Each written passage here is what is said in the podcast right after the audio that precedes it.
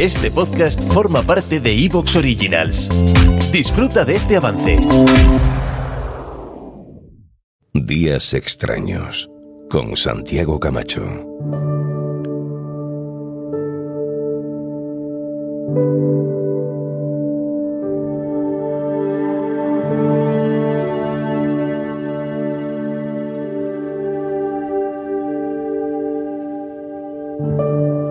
La segunda parte de nuestro viaje hasta Egipto va a consistir en desplazarnos, desplazarnos, si no físicamente, con la imaginación, a esos lugares donde tenía lugar esa magia de la que nos ha hablado Javier Arries. Y para hacerlo contamos con otro guía, con otro Cicerone de absoluta excepción, porque Francisco Contreras ha estado allí en muchas ocasiones, conoce esos lugares como la palma de su mano y seguro que puede transportarnos a esos monumentos, a esas historias, a esas tierras. Francisco Contreras, bienvenido a Días Extraños. Bien hallado, Santi. Hola, Santiago. Hola a toda nuestra familia. Un placer compartir misterios egipcios. Oye, eh, tú has estado en Egipto en varias ocasiones, además, y eso es muy bonito, haciendo viajes solidarios. Sí, a Egipto he viajado en ocho ocasiones, la mitad de ellas con viajes solidarios, los viajes solidarios que hago para la Fundación Goma Espuma, y la otra mitad viajes personales y profesionales, como reportero y periodista para para compartir los misterios, el misterio de las tierras egipcias, incluso vivir alguna experiencia fascinante, como fue la retransmisión en directo del programa que hizo en directo National Geographic para descubrir las cámaras secretas de la Gran Pirámide. Fui el único periodista acreditado. Ahí nos juntamos en el Mena House, más de 100 periodistas. Yo era el único español acreditado y retransmitirlo para, para España. En aquel tiempo, cuando estábamos en, en la cadena SER y descubrir los secretos y lo que nos ocultaban y más misterios de la Gran Pirámide. Egipto es un país que a mí me tiene fascinado, del que estoy enamorado desde la primera vez que fui en, en 1998 a la última que he ido, que ha sido el año pasado, en octubre. Ahora tenía que estar con uno de los grupos de la Fundación Gomas Pumas recorriendo el río Nilo y compartiendo misterio y misterios y en breve seguro que volveré. ¿eh?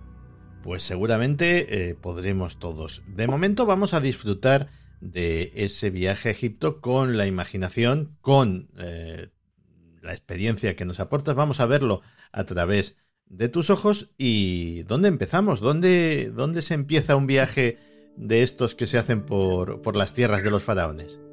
Bueno, mira, yo creo que la, lo primero que tendríamos que decir es algo que siempre nos decía Fernando Jiménez de Loso en la desaparecida revista Enigmas. Egipto tiene tantos misterios, tiene una historia tan tan impresionante, tan fascinante, que no hay que buscarle extraterrestres. Y eso sería el punto de, salida. Yo creo que lo primero es hacer una composición del lugar de qué es Egipto, que yo si quieres te hago o, te cuento, os cuento lo que hago, parte de lo que hago en, en los viajes, cuando cuando me voy de, de guía con, los grupos. Y hay que poner los puntos sobre las IES y ser conscientes de lo que es Egipto, porque quizás se nos olvida y, no reparamos en pequeños detalles. La República Árabe de Egipto, con esa bandera roja, negra y blanca y con el lema vida, salud y bienestar, bueno, tiene un nombre muy concreto que es Aegyptus, que significa casa del espíritu, y ya te da pistas muy interesantes. Según Estrabón, significaba más allá del, Egeo. Era conocido en la antigüedad como, Kemet, que significa tierra negra, derivado de los fértiles limos del río Nilo, que la diferenciaban de la tierra roja del desierto.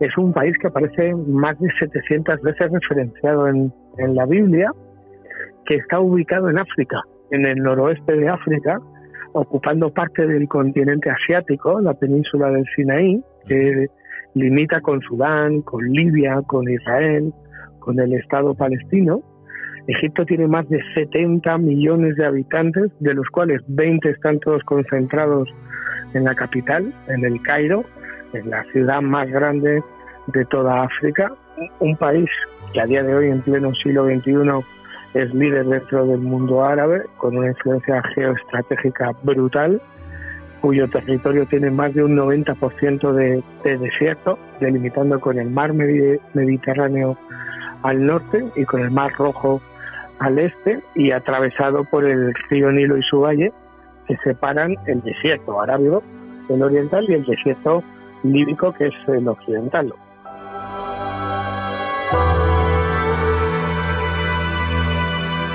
Una de las cosas que nos preguntamos siempre, Fran, cuando hablamos de la cultura egipcia, es cuánto se ha perdido, porque sabemos mucho, hemos encontrado mucho, pero quedan muchas preguntas sin respuesta, quedan muchos enigmas que nos indican que, que hay cosas, hay cosas que hemos perdido.